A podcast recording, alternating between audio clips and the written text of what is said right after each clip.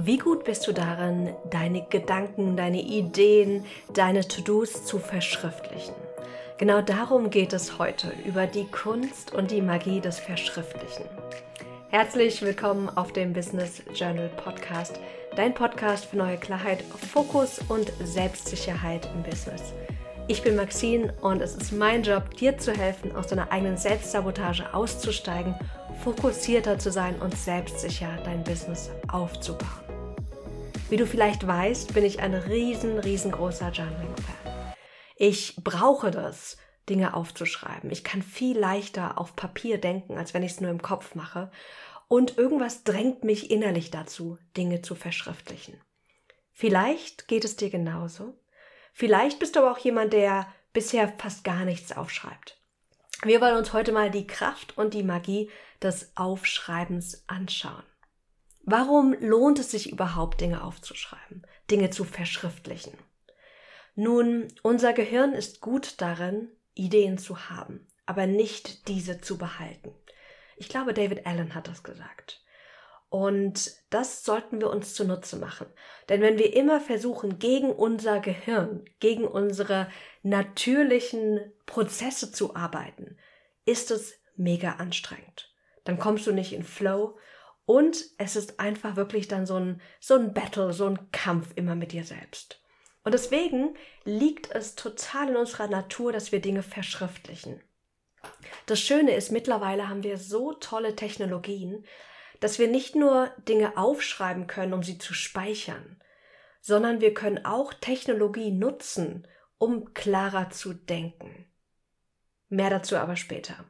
Lass uns mal die Vorteile anschauen, wenn wir Dinge verschriftlichen. Wenn wir beginnen, Dinge aufzuschreiben, machen wir Informationen nutzbar. Wir bauen aber auch Wissenskapital auf. Also wir halten Wissen fest, um es danach wieder zu benutzen. Und ich stelle mir vor, das ist so ein bisschen wie Geld auf der Bank. Du fängst an, ein bisschen was runterzuschreiben und dann wird es immer mehr und du sparst immer mehr, indem du immer mehr aufschreibst und du baust dir Wissenskapital auf. Und heute sind wir eine Wissensgesellschaft. Das, was du weißt und was du dann auch umsetzen kannst, was du dann sozusagen, wenn du Wissen in Umsetzung transferieren kannst, dann ist da wirklich Gold dahinter. Ich erlebe aber auch, dass mir das Verschriftlichen hilft, Vorhaben konkreter zu machen, zu konkretisieren. Denn wir alle haben blinde Flecken im Denken. Ich hatte das schon so oft, dass ich dachte, oh, das ist so eine klare Idee, alles ist total klar, ich schreibe die auf und dann denke mir so, oh, nee, so klar ist es dann doch nicht. Oder hups, da fehlt ja die Hälfte. Also das Verschriftlichen hilft uns, blinde Flecken in unserem eigenen Denken sichtbar zu machen. Verschriftlichen hilft mir auch immer, Klarheit zu schaffen. Wenn ich aufschreibe zum Beispiel, wo stehe ich gerade oder welche Fragen habe ich gerade oder was ist bereits klar, schaffe ich dadurch neue Klarheit. Und ich sage immer in meinen ganzen Programmen und bei meinen Einzelcoaching-Klienten, du hast nicht einfach so Klarheit. Du generierst Klarheit, du erschaffst sie. Und verschriftlichen ist ein super, super Weg, das zu kreieren. Und was so schön ist, wenn wir Dinge verschriftlichen und wir sprechen gleich darüber, was wir verschriftlichen wollen und wie, dann hilft es uns, uns mental zu entlasten. Weniger mentale Belastung heißt mehr Kreativität, mehr Flow, mehr Erfüllung, mehr Freude, mehr Erfolg im Business. Das wollen wir. Und ein letzter wichtiger Punkt, wenn wir Sachen verschriftlichen, auf smarte Weise, dann erleichtern wir unsere Aufgaben. Es ist einfach so viel geiler, wenn wir smart statt hart arbeiten. Und ich kam vor ein paar Jahren auf das Konzept des zweiten Gehirns. Und damals habe ich von Ali Abdal, einen coolen YouTuber, davon erfahren, der das wiederum von Thiago Forte aufgegriffen hat, der dazu auch ein Buch geschrieben hat. Das heißt ähm, Building a Second Brain. Gerade nur auf Englisch verfügbar, vielleicht bald auf Deutsch, mal gucken. Aber die Idee ist, dass du dir ein zweites Gehirn zulegst. Ein zweites Gehirn in Form von einer Plattform. Ich nutze dafür Notion. Du kannst aber auch andere Plattformen wie Evernote, OneNote und Co nutzen, um einen Ort zu schaffen, wo du alles speichern kannst, was du brauchst.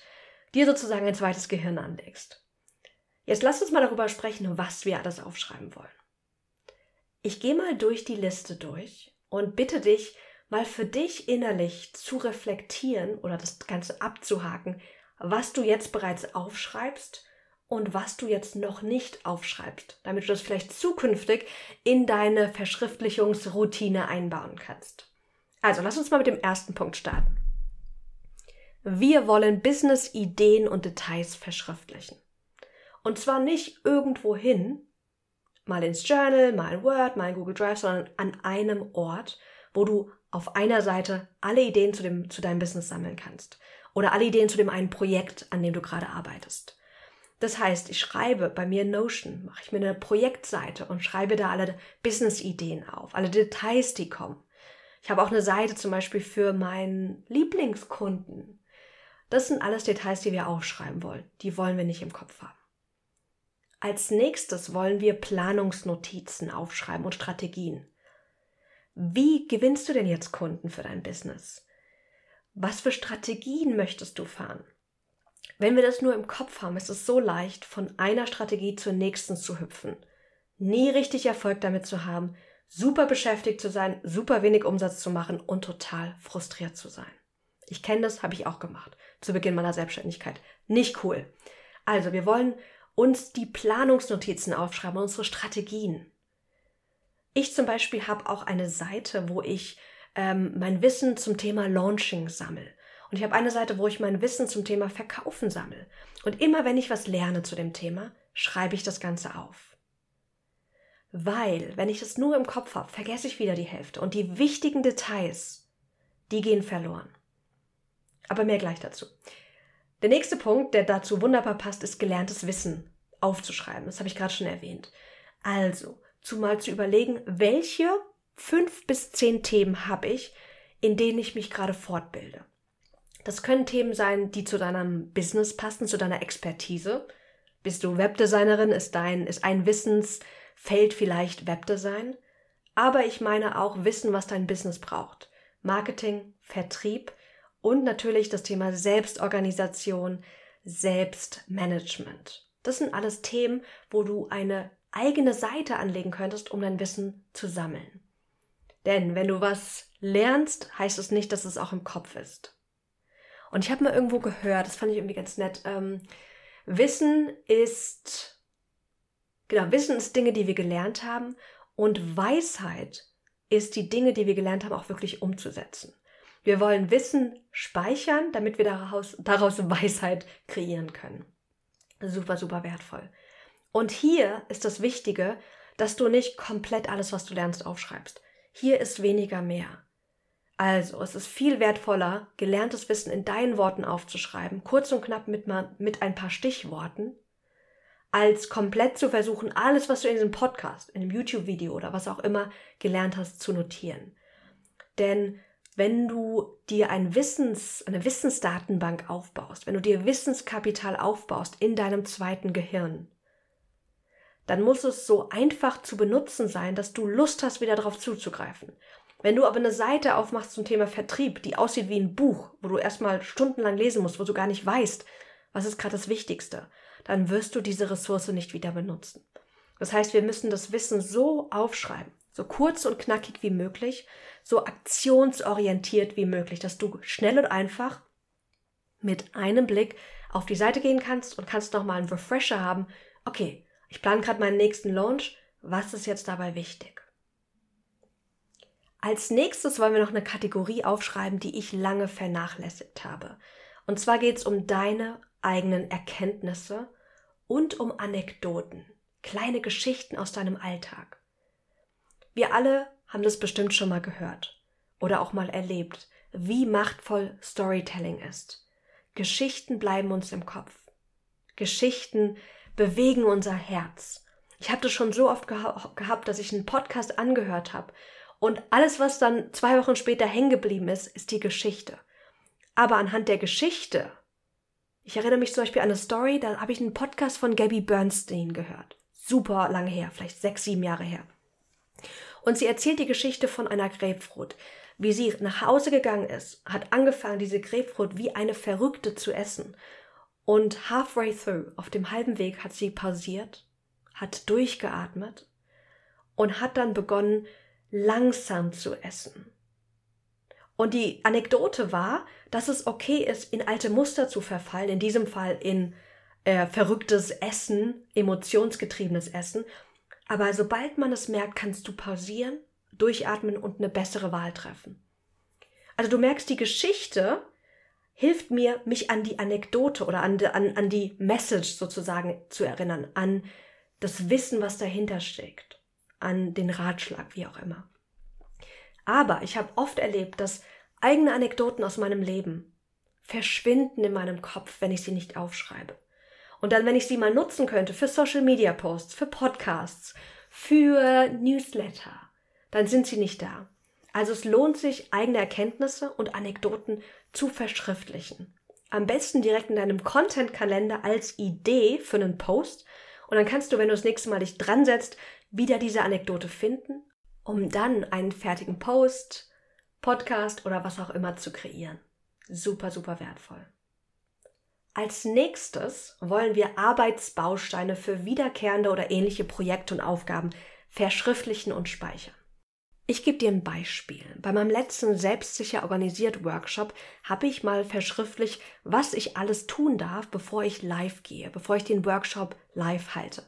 Also da war sowas wie, ich muss das Licht anmachen, ich muss meinen Bildschirm anders einstellen, ich muss mich daran erinnern, mein Mikrofon auch einzustöpseln, so ein paar Dinge. Ich habe mir eine Checkliste geschrieben. Und die nutze ich ja nicht nur einmal im besten Fall, sondern ich kann die speichern als Vorlage vielleicht speichern. In Notion geht es richtig, richtig geil und kann die wiederverwenden. Nämlich beim nächsten Mal kann ich sagen, ah, warte mal, ich habe da eine Checkliste, lass mich die wieder benutzen und muss nicht von vorne wieder neu denken, woran ich mich erinnern muss. Denn wenn wir versuchen, uns immer wieder neu daran zu erinnern, die wichtigsten Sachen gehen dann wieder verloren. Und wie oft denken wir zum zweiten, dritten, vierten, fünften Mal, ach Mist, jetzt habe ich das schon wieder gemacht. Ich muss mir ein anderes System finden, um mich daran zu erinnern. Das Verschriftlichen ist ein System. Okay, wunderbar. Und vielleicht hier noch ein Bonustipp. Ich speichere mir gerne Vorlagen nochmal separat. Das heißt, ich habe eine Seite in Notion, die heißt Vorlagen und da speichere ich mir so Bausteine auch hin. Denn wir wollen ja smart und nicht hart arbeiten. Es gibt Aufgaben, da haben wir immer und immer wieder die gleichen Dinge, die wir tun müssen. Ein anderes Beispiel ist, mit Soforthelfer und YBG, dem Gründerstipendium, was ich auch mitbetreue, da haben wir immer wieder Events, die wir organisieren. Wie jetzt den Gründerlab, den ich mit dem Hessischen Gründerpreis zusammen ähm, organisiere. Und da haben wir immer wieder die gleichen Aufgaben, die wir machen müssen. Dinge, die wir vorbereiten dürfen, Personen, die wir anschreiben, einladen. Wie blöd ist es, wenn ich mir das nicht organisiert aufschreibe und beim nächsten Mal wieder benutze? Als letzte Kategorie, die wir uns aufschreiben wollen, haben wir das Thema Feedback aus Gesprächen und Kundenterminen. Der beste Content, die besten Ideen kommen gar nicht von dir, sondern die kommen von deinen Kundinnen oder von Menschen, mit denen du im Austausch bist, wenn du noch keine Kunden hast. Sprich, wenn du mit jemandem, ich mache mal mein Beispiel, wenn ich mit jemandem zum Thema Selbstorganisation spreche, habe ich danach super viele Impulse, die mir helfen, besseren Content zu kreieren, die mir helfen, mein Produkt besser zu machen, die, also auch Wortlaute, die ich verwenden kann, um die Person wirklich abzuholen. Denn ich würde vielleicht, die das Problem nicht mehr hat, wird es vielleicht jetzt ganz anders beschreiben als die Person, die jetzt gerade in der Situation ist und Herausforderungen bei ihrer Selbstorganisation hat. Aber wenn wir nicht im Gespräch selbst oder direkt danach die Themen aufschreiben, dann sind sie verloren. Weil ein, zwei Monate oder ein Jahr später erinnern wir uns nicht mehr an den genauen Wortlaut. Wir erinnern uns nicht mehr, was die Person gesagt hat oder was sie auch nicht gesagt hat. Also schreib dir Feedback aus Gesprächen auf.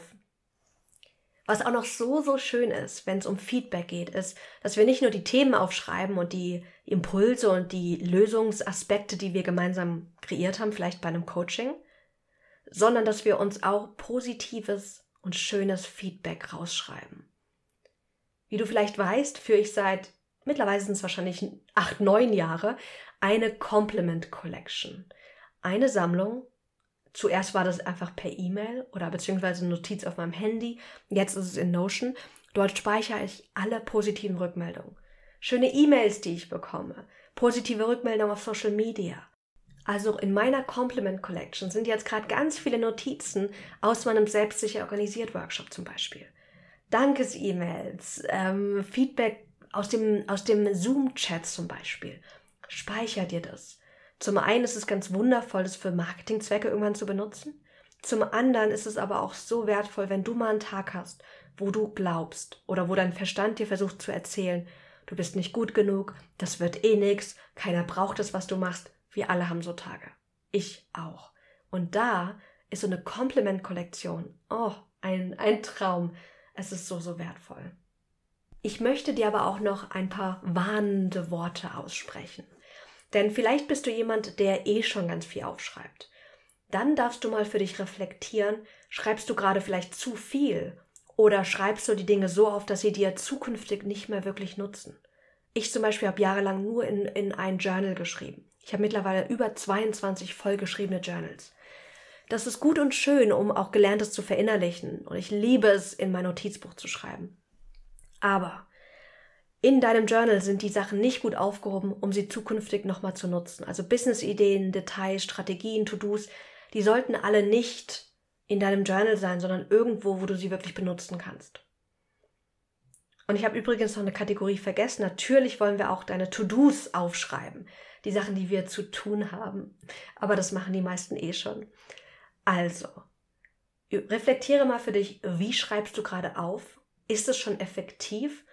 Oder wie ist auch dein Muster? Nutzt du vielleicht das Aufschreiben, um zu prokrastinieren? Oder schreibst du schon auf eine Weise auf, die dir und deinem Business wirklich dient? Wenn du gerade noch gar nicht wirklich viel verschriftlichst, kannst du auch hier reflektieren. Was sind deine inneren Hürden? Also warum schreibst du nicht so viel auf, wie du aufschreiben könntest oder vielleicht auch solltest? Ist es, weil es zu unangenehm ist? Hast du da irgendwelche Gedanken im Kopf, wie wenn ich mir Sachen aufschreibe, muss, muss es schon bereits schön strukturiert und geordnet sein? Oder Gedanken, wenn du, du willst dein Journal nicht nutzen, weil alle haben so wunderschöne Bullet Journals auf Instagram und Co. Und wenn du aber etwas aufschreibst und keine schöne Handschrift hast, dann fühlt sich das nicht gut an. Diese Hürden zu wissen ist so wichtig, weil dann kannst du nämlich Maßnahmen ergreifen, um diese Hürden zu überwinden. Und ich sage immer gerne all meinen Klienten, der erste Schritt des Verschriftlichens muss nicht ordentlich, mega strukturiert sein oder schön aussehen. Da ist die Rechtschreibung, die Grammatik irrelevant. Wir wollen die Sachen, die in deinem Kopf sind, die Aspekte, die Ideen, die Notizen, die To-Dos, die Erkenntnisse, die Anekdoten, das gelernte Wissen, wir wollen es auf Papier bringen. Und im nächsten Schritt, wenn du es dann zukünftig wieder brauchst, kannst du es dann auch nochmal final ordnen. Ich habe das ganz oft mir so angewöhnt, dass ich erstmal Sachen sammel. Einfach mal wild Screenshots auf die, auf die Seite mache und erstmal an einem Ort sammel. Und dann im nächsten Schritt, wenn ich merke, oh, jetzt sieht es aber unübersichtlich aus, dann schaffe ich erst Übersicht. Nicht alles sofort. Du musst dir das Verschriftlichen so schön, so leicht, so erfüllend wie möglich machen. Sonst funktioniert das nicht. Also, schnapp dir dein Notizbuch digital oder physisch und beantworte für dich die Fragen hier jetzt im Podcast. Reflektiere, wie du jetzt schon verschriftlichst, was du verschriftlichst, was aber auch nicht. Und welche Muster du beim Verschriftlichen oder Nicht-Verschriftlichen an den Tag legst. Ich gehe noch mal ganz kurz durch die Aspekte durch, die du aufschreiben könntest, in meinem Blick sogar solltest. Also, Nummer eins Business-Ideen und Details. Nummer zwei Planungsnotizen und Strategien. Nummer drei To-Dos. Nummer vier gelerntes Wissen. Nummer fünf eigene Erkenntnisse. Nummer sechs eigene Anekdoten. Nummer 7 Arbeitsbausteine für wiederkehrende oder ähnliche Projekte und Aufgaben. Checklisten, Grafiken, alles, was du benutzt hast, was du zukünftig nochmal benutzen könntest. Und zuletzt Feedback aus Gesprächen und Kundenterminen. Also, auf geht's. Ich wünsche dir viel Freude beim Reflektieren, viel, viel Freude beim Aufschreiben und wie immer, melde dich gerne bei mir, wenn du Fragen oder Impulse hast. Super gerne auf Instagram, at maxine.schiffmann oder auch auf LinkedIn unter Maxine Schiffmann. Ich sende dir ganz, ganz liebe Grüße. Ich hoffe, diese Episode hat dich unterstützt. Fühl dich umarmt und bis ganz bald. auf dem Business Journal Podcast.